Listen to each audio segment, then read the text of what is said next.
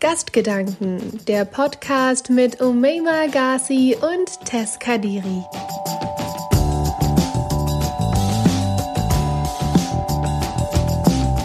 Ich sitze hier heute gerade mit Noor al-Huda Khalifi und das ist, glaube ich, unser erstes Interview, das wir live führen.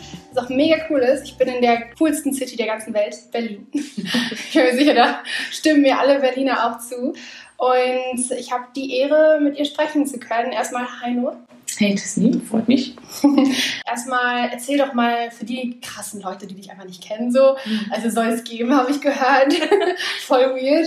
Aber äh, wer bist du eigentlich? Was machst du so? Was, wie ist dein Lifestyle? Also du lebst in Berlin, deswegen bist du cooler als die meisten, die gerade zuhören. also, Aber äh, beschreib mal kurz. Also mein Name ist Nur Huda Khalifi. Nur Nur reicht auch völlig.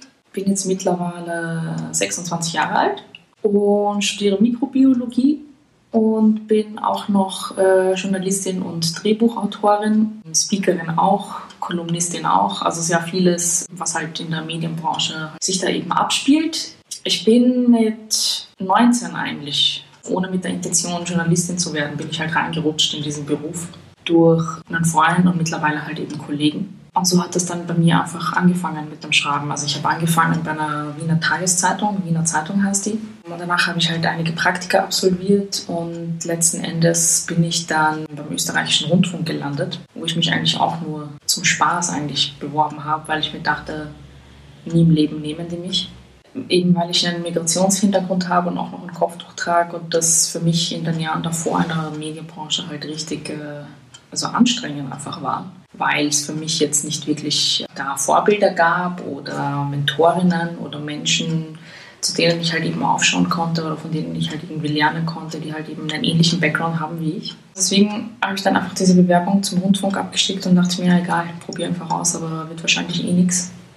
Und dann kommt die Rückmeldung zurück, dass ich zum Assessment Center eingeladen wurde. Und dann dachte ich mir, okay, jetzt musst du zeigen, was du drauf hast. Und war dann halt eben bei diesem Assessment Center und da war dann halt schon so nächster Schock einfach, weil ich die einzige sichtbare POC-Frau eigentlich da war.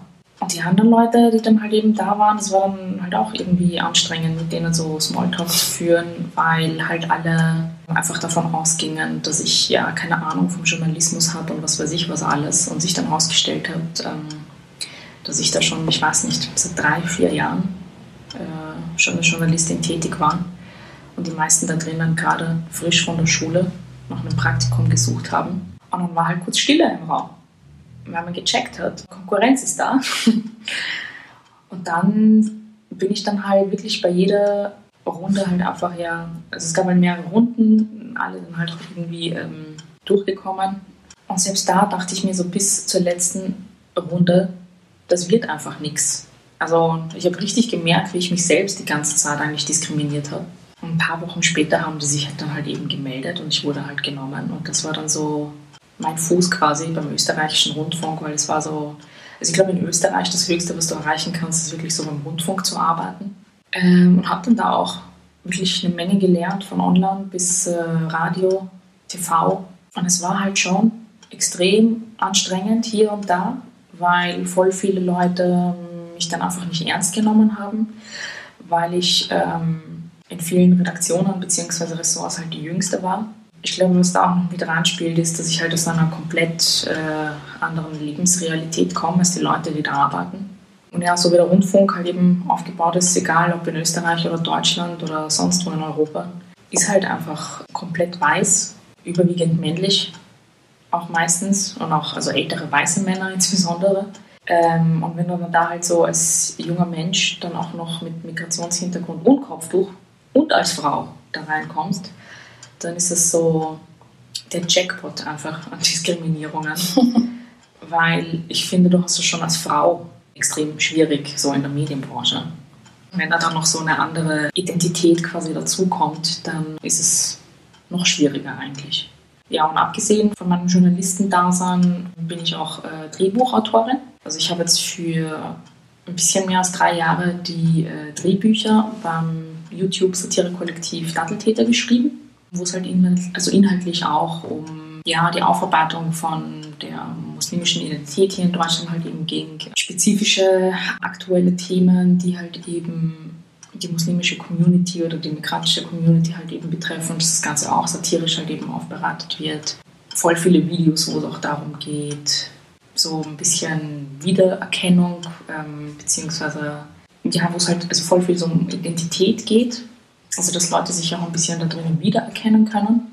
Und auf jeden Fall ja die Repräsentation einfach von der muslimisch-migrantischen Community im deutschsprachigen Bereich.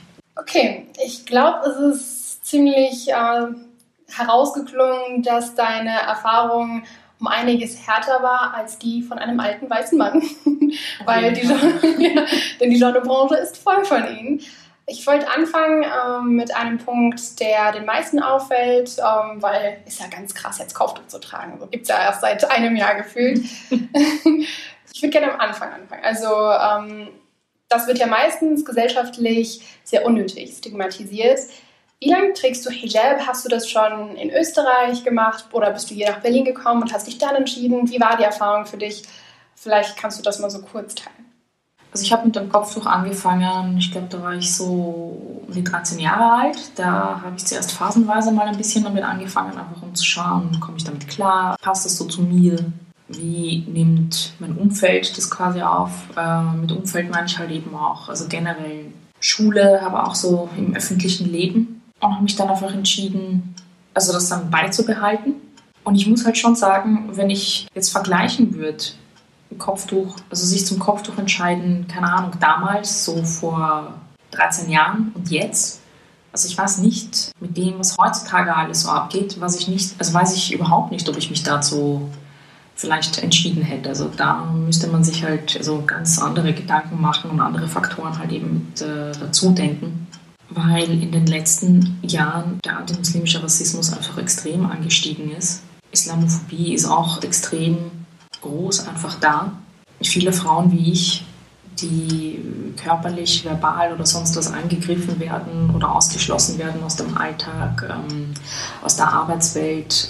Also schon sehr viele ja, Restriktionen und ähm, ständig steht man auch irgendwie da unter Generalverdacht und ständig dieser Druck, der einfach da ist und dieses Damoklesschwert, das halt über einem hängt, ob man jetzt hier, egal Österreich oder Deutschland oder sonst wo jetzt in Europa, eine Zukunft hat bzw. Karriere machen kann, eben weil man als sichtbare muslimische Frau ständig ja, stigmatisiert wird. Nochmal für unsere ZuhörerInnen, es ist auf jeden Fall schwerer als migrantische muslimische Frau als für einen weißen alten Mann. Das ist äh, in unseren Folgen, muss ich dir sagen, also wir haben, glaube ich, in jeder Folge irgendwie diese Thematik, weil ähm, Umayma und ich ja auch migrantisch geprägt sind und irgendwie selbst wenn wir nicht Muslime sind oder es wären, natürlich auch äh, als Muslime wahrgenommen werden, weil es ja praktisch eine Ethnizität natürlich, ja. was auch ein Problem ist.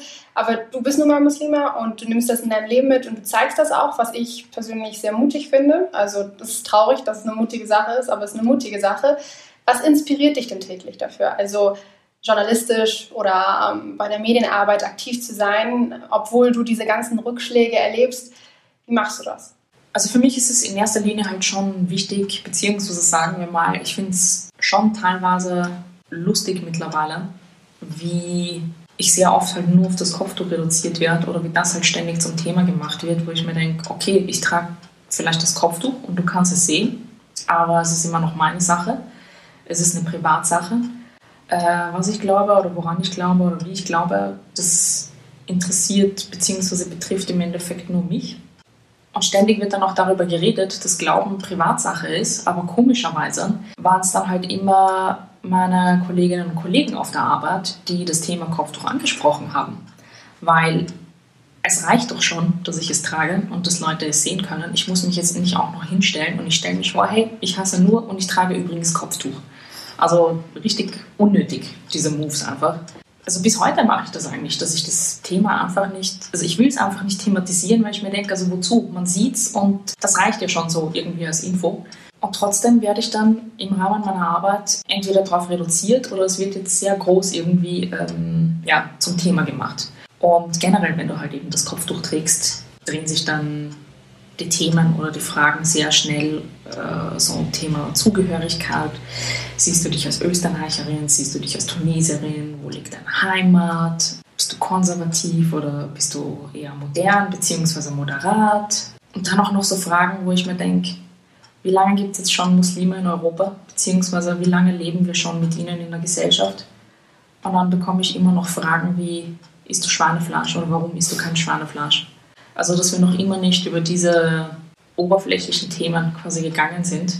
Weil mich würde es freuen, wenn wir vielleicht mal auch äh, über etwas tiefgründigere Themen reden könnten. Also Fragen, die mich auch vielleicht ein bisschen challengen könnten, anstatt dass ich dann gefragt werde, warum ich wenigstens nicht äh, bei meinem Geburtstag anstoße mit einem Champagner. Und das sind dann halt einfach mittlerweile so Momente, also ich kann nicht einmal mehr mit, mit, mit, Kopfschütteln irgendwie reagieren. Das ist dann halt einfach nur so ein zynischer Kommentar dann einfach, weil wie sonst soll man halt umgehen mit sowas. Und ich glaube manchmal schon, dass das Kopftuch auch damit zu tun hat, dass ich so eine zynische, sarkastische Ader entwickelt habe. Also einfach so als ähm, ja, Coping-Mechanism, glaube ich. Ja, kann ich verstehen. Ich habe letztens auch eine Line in so einem Lied gehört, wo es hieß, ähm, du bist gerade aufgewacht und ich bin schon müde. Ich glaube, das war das Sam Tribute. Mhm. Und da dachte ich auch, true, also das ist gerade halt die Debatte für, ja. ich glaube, vor allem viele schwarze Menschen, aber auch ähm, für viele andere BPOCs, die jetzt irgendwie mit reingezogen werden. Also ich glaube, du bist einfach müde. Und das ist wahrscheinlich die. Äh, Konstante äh, Müdigkeit, ja. und nicht, weil sie seit 5 Uhr morgens wach ist. Ja. Nein, ein ganz anderen Ding. Ich muss auch ehrlich sagen, ähm, als ich mir die Fragen überlegt habe, habe ich auch gedacht, irgendwie schon kritisch, weil ich dir jetzt auch eine Frage zu dem Kopf mhm. gestellt habe. Und das ist zwar unsere Plattform, also wir wollen die Stimmen halt hören und wir wollen auch für Leute, die nicht muslimisch oder nicht BPOC sind, irgendwie unsere Perspektiven klar machen. Mhm. Aber ähm, ich finde, so ein Aufruf an ähm, unsere HörerInnen, aber auch an JournalistInnen ist, schreibt vielleicht vorher und seid sensibel und fragt, ist das okay? Weil ich glaube, viele machen das nicht und ich habe jetzt viele Interviews von mit äh, dir durchgelesen und mir ganz viel angehört. Mhm. Wie ist das so? Wie ist deine Erfahrung bis jetzt? Hast du, wenn du Anfragen kriegst, sind die Leute sensibel und sind so, ist das okay und ist das oder kommen so krasse Fragen und wenn ja, was für krasse Fragen hast du bis jetzt so gehört? Seitdem ich als Journalistin arbeite und dann irgendwann so nach zwei, drei Jahren wegen einigen Artikeln, die ich geschrieben habe, hat sich das Ganze dann irgendwie gewendet. Und zwar wurde ich dann plötzlich halt eben interviewt für irgendwelche Zeitungen oder Magazine oder sonst was oder auch fürs Fernsehen. Und das war dann für mich halt plötzlich richtig unangenehm, weil ich mir dachte, es geht hier doch eigentlich gerade nicht um mich, sondern es geht so um die Story, die ich gerade geschrieben habe oder um den Beitrag, den ich da gerade gedreht habe. Und da musste ich mich dann halt eigentlich schon sehr schnell eigentlich entscheiden, so will ich jetzt äh, diese Rolle da bekleiden oder nicht. Und wenn ich halt in diese Rolle ansteige, wie mache ich das dann? Also wie gehe ich dann halt eben damit um? Und für mich war es dann, beziehungsweise ist es im Endeffekt halt immer noch so, dass ich ähm, viel mehr Anfragen ablehne, ähm, als ich eigentlich da jetzt zusage, weil voll viele Anfragen sich einfach nur darum drehen, ähm, dass ich quasi so diese Rolle erfüllen soll, jetzt so als Quotenkopftuch, als Quotenhijabi. Und dadurch, dass ich halt selber in diesem Game bin und dieses Game kenne, ähm, kann ich mir halt aussuchen, wo ich mitspielen will und wo ich halt eben nicht mitspielen will. Und das ist dann ähm, Journalistinnen und Journalisten oder Redaktionen vielleicht äh, blöd, weil ich jetzt diese Rolle gerade nicht erfüllen möchte. Aber ich bleibe einfach dabei, weil ich hatte wirklich, keine Ahnung, kann ich vielleicht an einer Hand abzählen, dass Leute sich wirklich Gedanken gemacht haben, mir spezifische Fragen zu stellen, beziehungsweise Interviews so zu führen, dass mein Glaube gerade nicht im Vordergrund steht. Weil es wirklich sehr oft Anfragen gab, auch Podiumsdiskussionen und sowas, wo die Themen eigentlich ganz andere waren. Und trotzdem wurde das Ganze immer so hingebogen, dass wir dann plötzlich über die Muslime und die Rechte der Frauen und den Islam in Österreich oder den Islam allgemein geredet haben. Und ich finde es mittlerweile einfach nur eine Frechheit, dass Leute einfach nicht checken. Ähm, also ich bin ein Individuum, so wie die Person selbst, die mir dann halt solche Fragen stellt. Und ich bin jetzt hier nicht die Pressesprecherin der Musliminnen und Muslime oder die Pressesprecherin vom Islam, so weltweit. Weil ich stelle mich ja auch nicht irgendwo hin und frage, ja, was sagst du als Katholikin zu den ganzen Missbrauchsvorfällen ähm, in der Kirche? Mache ich nicht, weil was hat diese Person mit diesen Vorfällen da halt eben zu tun? Und deswegen versuche ich dann einfach voll oft, ja, mit solchen Fragen eigentlich zu spiegeln, dass das, was da gerade von sich gegeben wird, einfach so ähm, nicht geht und dass das Ganze nicht greift. Ja, und dann gibt es Menschen, die checken das.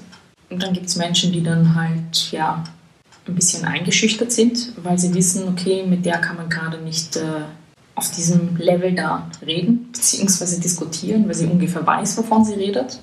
Und dann gibt es halt andere, die wie im Zug einfach komplett durchfahren und äh, weiter ihre Schiene einfach fahren, weil sie einfach das, was sie äh, einfach in sich tragen, beziehungsweise das, was sie sich denken, das müssen sie jetzt um jeden Preis wirklich so auf Teufel komm raus mir ähm, ins Gesicht werfen und fertig. Also so Leute, die auch gar nicht auf Dialog aus sind oder so. Und mich, äh, also seitdem ich auch so, auf so vielen Podiumsdiskussionen halt eingeladen war, von wegen, wir müssen in den Dialog treten und bla bla bla. Also ich kann dieses Gerede mittlerweile auch nicht mehr ertragen, weil nicht alle sind immer an einem Dialog interessiert. Also voll oft ist es nur so ein Deckmantel für was anderes. Die wenigsten sind dann halt wirklich so ähm, an dir oder deiner Arbeit oder an deinem Glauben interessiert. Und ja, bei so Anfragen bzw. Gesprächen, Interviews, was auch immer, da macht der Ton für mich halt so den riesen Unterschied, beziehungsweise inwiefern die Person sich da jetzt vorbereitet hat, wie sensibel ist die Person gerade mit ihrer Sprache, weil für mich gibt es halt einen Unterschied zwischen einem Menschen, der jetzt wirklich aus einer reinen Neugier bzw. Interesse mich halt eben fragt oder Menschen, die halt die Fragen dermaßen stellen, weil sie dich halt in irgendeine Ecke drängen möchten gerade.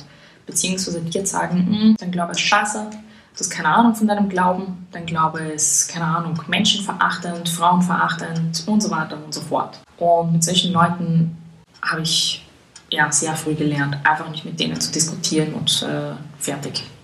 Und es war halt für mich am Anfang noch richtig hart, weil wie gesagt, mit 19 halt in den Journalismus rein und dann bist du halt direkt mit solchen Leuten konfrontiert. Weil in der Schule also da war das Thema jetzt so Rassismus und Diskriminierung jetzt nicht so groß halt eben für mich. Also ich hatte jetzt auch nicht, äh, also nicht diese Erfahrungen einfach gesammelt. Das kam dann halt alles erst mit dem Job und dann so alle auf einmal. Und also es war halt schon hart einfach für mich, weil ich war dann halt manchmal auch so auf Pressekonferenzen. Also als Journalistin, wo die Leute dann dachten, ich bin jetzt gerade von Catering oder als Putzkraft halt eben da, weil die einfach nicht äh, gecheckt haben, dass ich äh, jetzt mit Kopftuch da auch äh, als Journalistin sein kann bzw. sein darf. Und diese Erfahrungen mache ich lustigerweise bis heute. Und es zeigt mir halt einfach nur, wie, ja, also wie ignorant eigentlich die Medienbranche ist, also immer noch. Ich hätte es verstanden, was weiß ich, vor 10, 15, 20 Jahren. Aber jetzt mittlerweile, so 2020, finde ich das schon halt also extrem peinlich und es zeugt halt einfach nur von dieser weißen Euro zentrischen Brille, die die Mehrheit hier einfach aufhat. Und wie sehr die Menschen halt noch so extrem, also in Schubladen denken. Und das ist halt extrem schwierig, gegen sowas anzukämpfen. Insbesondere wenn du halt wie in der Medienbranche zu einer Minderheit einfach gehörst. Und die Minderheit sind dann halt einfach, also alle BPUCs, also jetzt nicht nur Musliminnen und Muslime.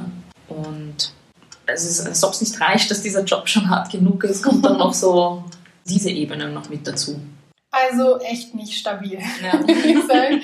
Aber für Schubladen denken hast du gar keine Zeit. You're booked, you're busy. Ich habe mir wirklich deine Bio angeguckt.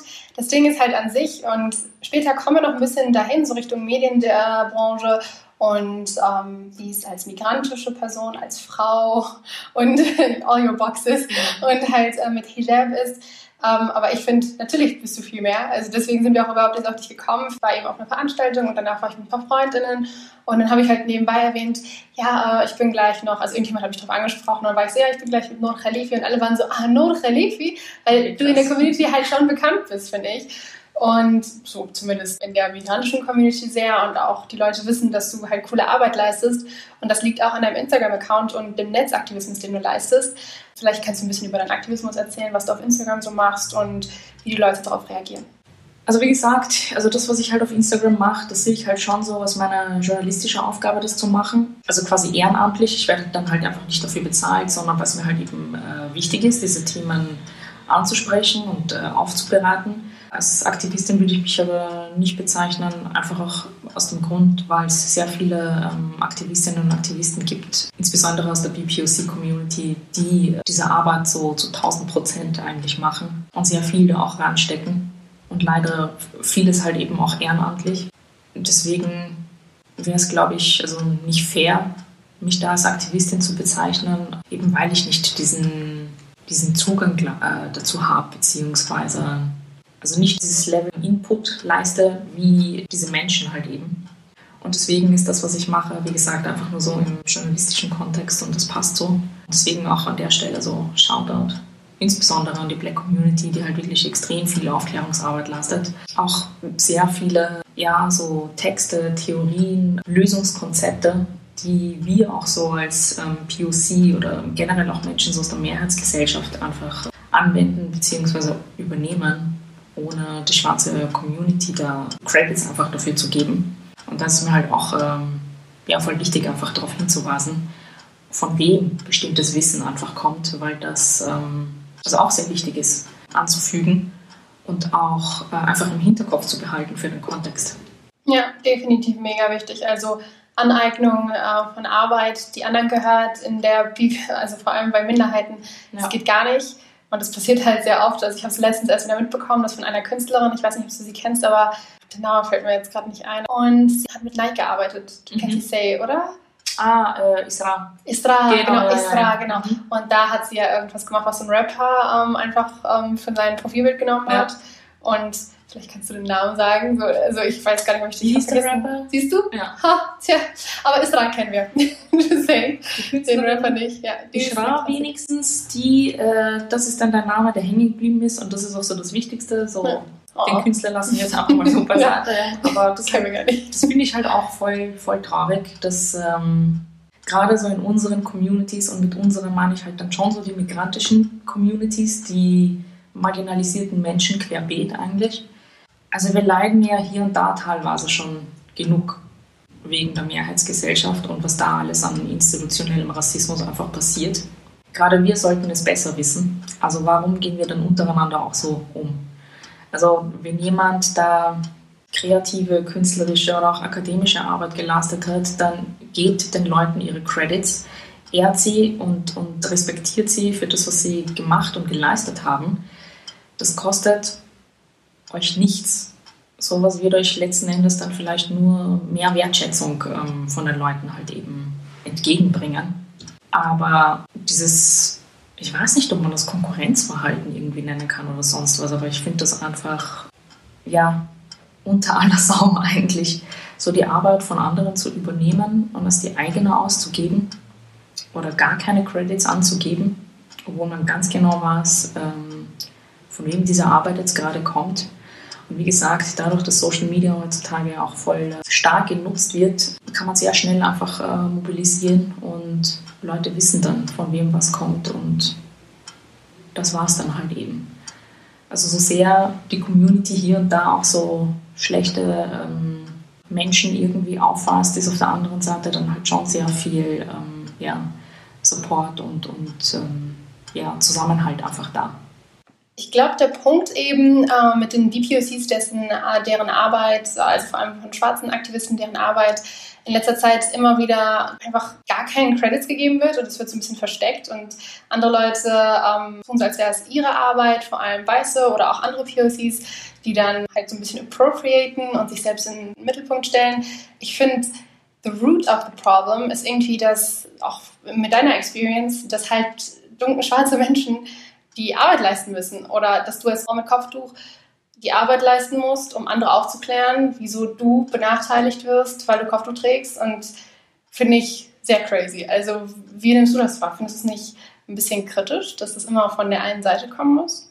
Also es gab äh, seit der Black Lives Matter Bewegung auch sehr viele schwarze Personen, die dann ganz offen und ehrlich auch gesagt haben, okay, wenn sie weiterhin aufklären und sich irgendwie da ja, erklären sollen, dann aber jetzt nur noch mehr, wenn ja, Para fließt. Und kann ich halt einfach voll unterschreiben, weil ich mir denke, warum müssen diese Menschen oder generell wir äh, marginalisierte Menschen, wenn halt, äh, keine Ahnung, wieder irgendetwas passiert und wir jetzt wieder ja einfach Interviewobjekte quasi sind in den Medien, warum das alles auf freier bzw. kostenloser Basis passieren soll.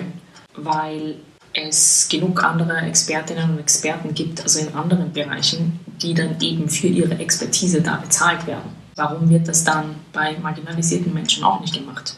Und es ist abgesehen davon, wenn halt ähm, solche Sachen passieren, eben ja, wie, wie die Black Lives Matter Demos oder Anschlag in Hanau und was weiß ich was alles, dass wir dann halt nur, wenn es zu solchen Situationen kommt, plötzlich relevant sind und da quasi Rede und Antwort stehen müssen und wir dann quasi äh, gefragt sind.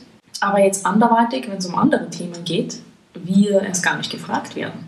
Warum kann ich nicht auch einfach Artikel zum Beispiel über, ich weiß nicht, wirtschaftliche Themen oder tagesaktuell politische Themen schreiben? Also das ist auch das, wo ich mich, als ich als Journalistin halt eben angefangen habe, extrem gewehrt habe, irgendetwas über die muslimische Community oder den Islam allgemein äh, schreiben, weil ich wusste, wenn ich einmal mit so einem Text anfange, ich werde sowas von in diese Ecke reingedrängt und ich werde dann nur noch mehr über ähm, Islam bzw. muslimbezogene Themen halt schreiben müssen.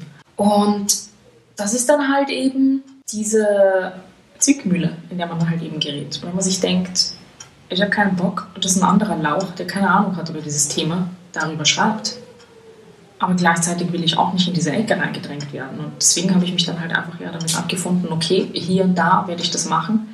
Ich werde es dann thematisieren, wenn es mir inhaltlich, thematisch auch irgendwie passt, wenn ich weiß, okay, ich fühle mich da gerade jetzt sicher genug, über dieses Thema zu schreiben. Und für mich war es dann ja auch einfach wichtig, wenn ich über dieses Thema geschrieben habe, dann halt schon, also wenn es politisch bzw. gesellschaftspolitisch gerade also sehr wichtig, beziehungsweise wo es gerade eigentlich richtig gebrannt hat. Und das tut es bei uns in Österreich konstant, seitdem Sebastian Kurz auf der Bildfläche ist. Und da geht es dann halt eben dann nicht nur darum, von wegen, hier geht es um Identitätspolitik oder sonst was, sondern mir ist dann, dann halt jedes Mal wichtig bei diesen Texten, die ich dann da halt eben äh, schreibe, also jetzt normale Artikel oder Reportagen oder halt eben auch Kommentare, dass dann darauf hingewiesen wird, hier geht es nicht nur um das Kopftuch oder die Flüchtlinge oder ich weiß nicht, den IS, sondern hier geht es darum, dass, dass alles, was hier gerade passiert, insbesondere wenn wir jetzt nur jetzt Österreich als Beispiel hernehmen, gegen die Musliminnen und Muslime, dass es einfach ein tief verwurzelter institutioneller Rassismus ist, der da passiert. Wer das nicht verstehen kann, der hat sich anscheinend nicht genug ähm, mit diesem Thema über die Jahre beschäftigt.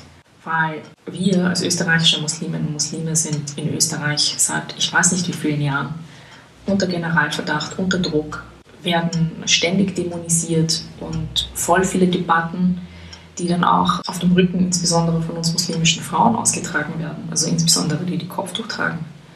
Wo ich mir denke, du hast dich als Politiker gerade darum zu kümmern, warum das soziale System so löchrig ist bzw. nicht funktioniert, dann ist es deine Aufgabe, das anzusprechen und nicht plötzlich auf das Thema Kopftuch zu lenken, dass kleine Mädchen in der Volksschule, also ich glaube, ihr sagt, äh, Grundschule sagt ihr ja hier, ähm, das kleine Mädchen dann da halt das Kopftuch nicht tragen dürfen, wo ich mir denke, was ist das für eine Diskussions, also eine Diskussionskultur erstens und zweitens, ähm, auf welchen Thesen, Zahlen, was auch immer beruht diese Aussage, dass man jetzt plötzlich so ein Gesetz eben äh, da auferlegen möchte.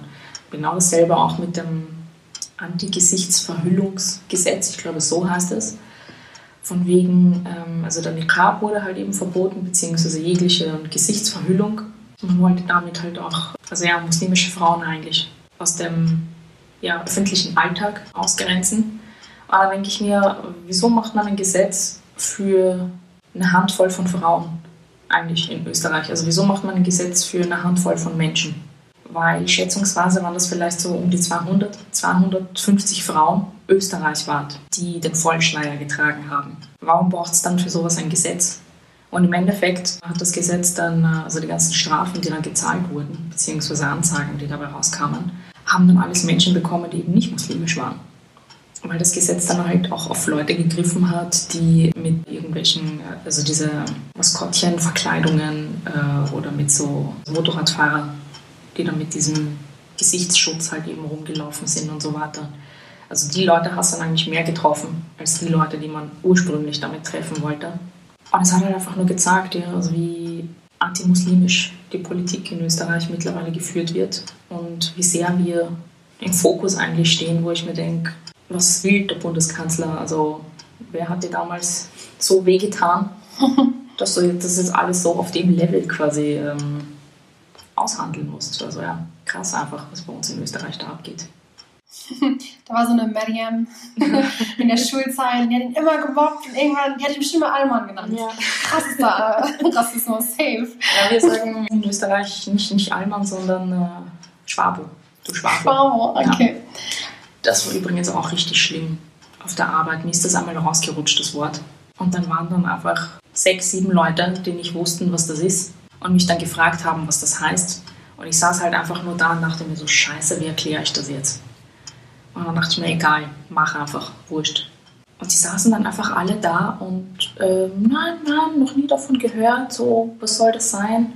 Und der eine dann, Schwabo, ja, ja, ich glaube, ich habe das mal gehört, vielleicht so aus dem Donauraum, die Schwaben, bla bla. Und ich denke mir so, genau das macht dich zu einem Schwabo. Zu wissen, was ein Schwabo ist. ich, äh, du wohnst ja nicht nur in Österreich, sondern bist jetzt vor allem in Berlin. Hast du das Gefühl, dass als du nach Berlin gekommen bist, sich irgendwas verändert hat? Also wie sind die Leute hier? Wie ist das hier mit dem Islam? Ich meine, Sebastian Kunz ist, glaube ich, auch ein bisschen krasser als unsere Bundeskanzlerin, sage ich ganz vorsichtig. Also der ist schon... Ein bisschen ist noch müde ausgedrückt, ja, okay. da liegen Welten dazwischen. Gott sei Dank. Ja. Also wir haben gerade ein Privileg. Ähm, wie hat sich das für dich so geändert, als du hier nach Berlin gekommen bist? Also am Anfang dachte ich mir halt schon, okay, Org, was es alles hier so gibt, also das wird es bei uns, keine Ahnung, in 20 Jahren, 30, 40 wahrscheinlich nicht geben in Wien.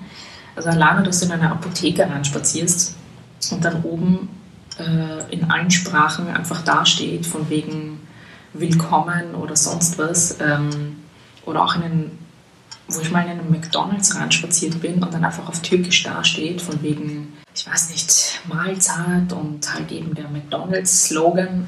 Oder dass es halt eben so viele Geschäfte gibt oder, oder Restaurants, wo es halt ja so arabische und türkische Küche gibt.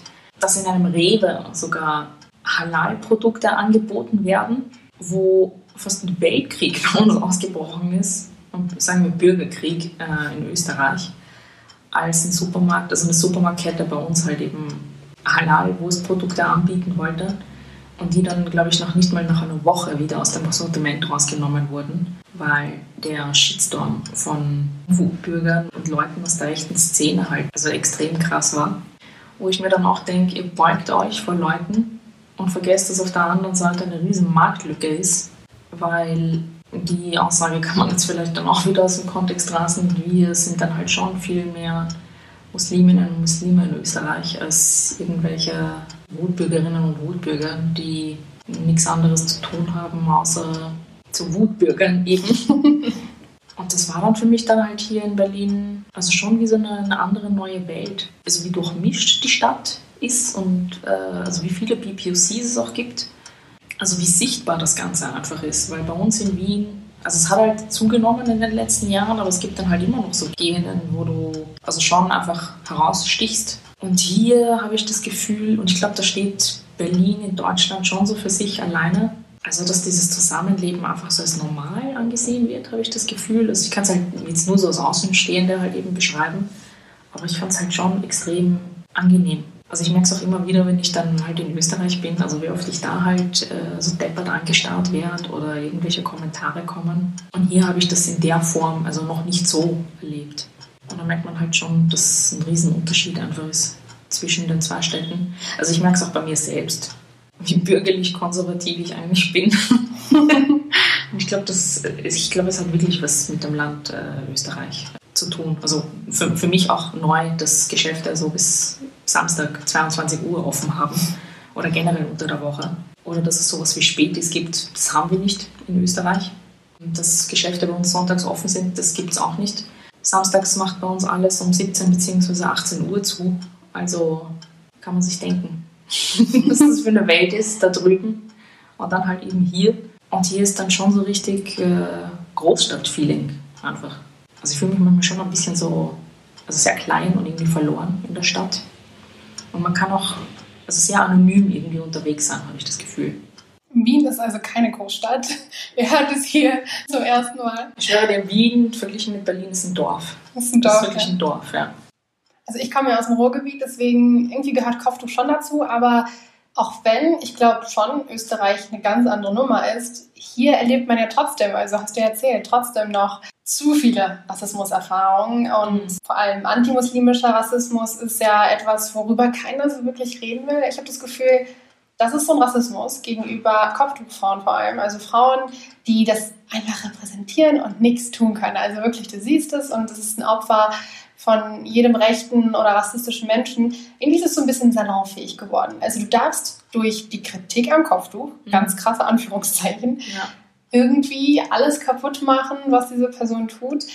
Ich wollte dich deswegen fragen, ähm, gibt es eine Erfahrung, die dich zum Zweifeln gebracht hat, ob dieser Space, und das meine ich jetzt mit der Medienbranche, für dich comfortable genug ist, dass du da überhaupt noch existieren kannst. Also hast du vielleicht so eine Erfahrung, wo du sagst, da habe ich kurz gedacht, das, das geht einfach nicht. Mhm. Ich glaube, das war auch äh, eben vor ein paar Jahren. Und dann, also insbesondere Kolleginnen, die sich dann halt eben als ja linksliberal und sehr offen und weltoffen und keine Ahnung was halt eben deklarieren. Und das waren eigentlich so die schlimmsten Erfahrungen, die ich gemacht habe mit solchen Menschen wo ich mir dachte, das kann doch nicht sein, dass gerade Menschen, die sich so als voll links und linksliberal bezeichnen, solche Sachen von sich geben. Also da gab es eine, die wusste nicht, wie die Anhänger des Islams heißen. Die ist dann einfach zu mir gekommen, so aus dem Nichts sind, du bist Islamistin, gell? und ich dann so zu ihr, wie bitte? Also wie hast du mich gerade genannt? Sie so, was habe ich gesagt? Du deine Religion ist doch der Islam. Ich so, ja, aber die, wir hassen Muslime, nicht Islamisten. Weißt du, was Islamisten sind? Und für die war das halt so Jacke wie Hose einfach. Oder andere Kolleginnen, die zu mir gesagt haben, ah, voll cool, jetzt habe ich endlich eine mit Kopftuch in meinem Freundeskreis. Also ob ich irgendwas Exotisches äh, wäre, das man einfach so sammeln kann. Oder einfach andere, die mir dann ständig gekommen sind mit, äh, ja, du bist ja voll cool und so nett und so stylisch und lustig, nicht so wie die anderen. Und nicht so wie welche anderen. Also für voll viele Kolleginnen und Kollegen war ich die erste muslimische Frau, beziehungsweise Frau mit Kopftuch, mit der sie zum ersten Mal Kontakt hatten in ihrem Leben. Und da denke ich mir dann schon, sorry Bro, aber die Parallelgesellschaft bin nicht ich, die Parallelgesellschaft seid ihr. Und sowas finde ich dann halt also extrem bedenklich, wenn Leute, die quasi Meinungen bilden, also sie sind ja für unsere Meinungsbildung zuständig, dass sie eigentlich sehr wenig Ahnung von der Gesellschaft eigentlich haben. Und das ist halt das, äh, was mich dann so extrem angepisst hat, weswegen ich auch ähm, eben nicht aus dem Journalismus ausgestiegen bin, weil ich mir dachte, also was bringt das jetzt einfach aufzugeben? Und ich habe sicher nicht all die Jahre mir das alles gegeben und mich da durchgekämpft, nur um das jetzt einfach so äh, niederzulegen. Und ich verstehe einfach nicht, wie man quasi so als Spiegel der Gesellschaft, weil die Medien sollten, beziehungsweise Redaktionen sollten so Spiegel der Gesellschaft sein. Und dann schaust du dir die Gesellschaft an und schaust dir die Redaktionen an und denkst dir, hm, die Gesellschaft besteht aber nicht nur aus Maria, Peter, Jürgen und Susanne. Da gibt es auch noch viele andere Menschen und viele andere Identitäten. Wieso kommen diese Identitäten nicht in Redaktionen vor? Und das ist halt eben das, was ich jetzt radikal eigentlich ändern muss. Also das ist nicht etwas, wo man sagen muss, ja, schauen wir mal über die Jahre so langsam Stück für Stück adaptieren, so nein, die Zeit ist vorbei das muss eigentlich schon so von heute auf morgen eigentlich passieren, weil es gibt genug Menschen, die so viele verschiedene Identitäten einfach in sich tragen und jetzt nicht nur ethnisch oder religiös, sondern auch sexuell und was weiß ich, was es da alles noch so draußen halt eben gibt. Und diese Menschen müssen halt einfach ähm, mit eingebaut werden äh, in den Redaktionen. Dann darf man halt nicht sagen, man muss diesen Leuten eine Chance geben, weil äh, das ist ja kein Geschenk irgendwie, das wir annehmen, sondern wir sind Bürgerinnen und Bürger in diesem Land. Wir möchten gerne diesen Job ausüben, beziehungsweise wir möchten genauso wie alle anderen, vielleicht auch mehr als andere, einen Beitrag leisten in dieser Gesellschaft. Und diese Möglichkeit sollte jeder und jeder bekommen. Ohne Wenn und Aber. Das ist so ein Punkt, wo ich mittlerweile halt sehr, also auch ja hart geworden bin, weil ich mir denke, also worauf sollen wir noch bitte schön alles warten? all die, die Reibungspunkte, die es gesellschaftlich halt eben gibt und, und alles, was wir halt so, also seit Jahren einfach so auch darauf hinweisen. Und das passiert bis jetzt nur so stückchenweise. Das geht sich in meinem Kopf so vorn und hinten einfach nicht aus. Ich glaube, das, was du meintest mit dem Accessoire, also dass du ein bisschen wie ein Accessoire behandelt wirst, Mhm.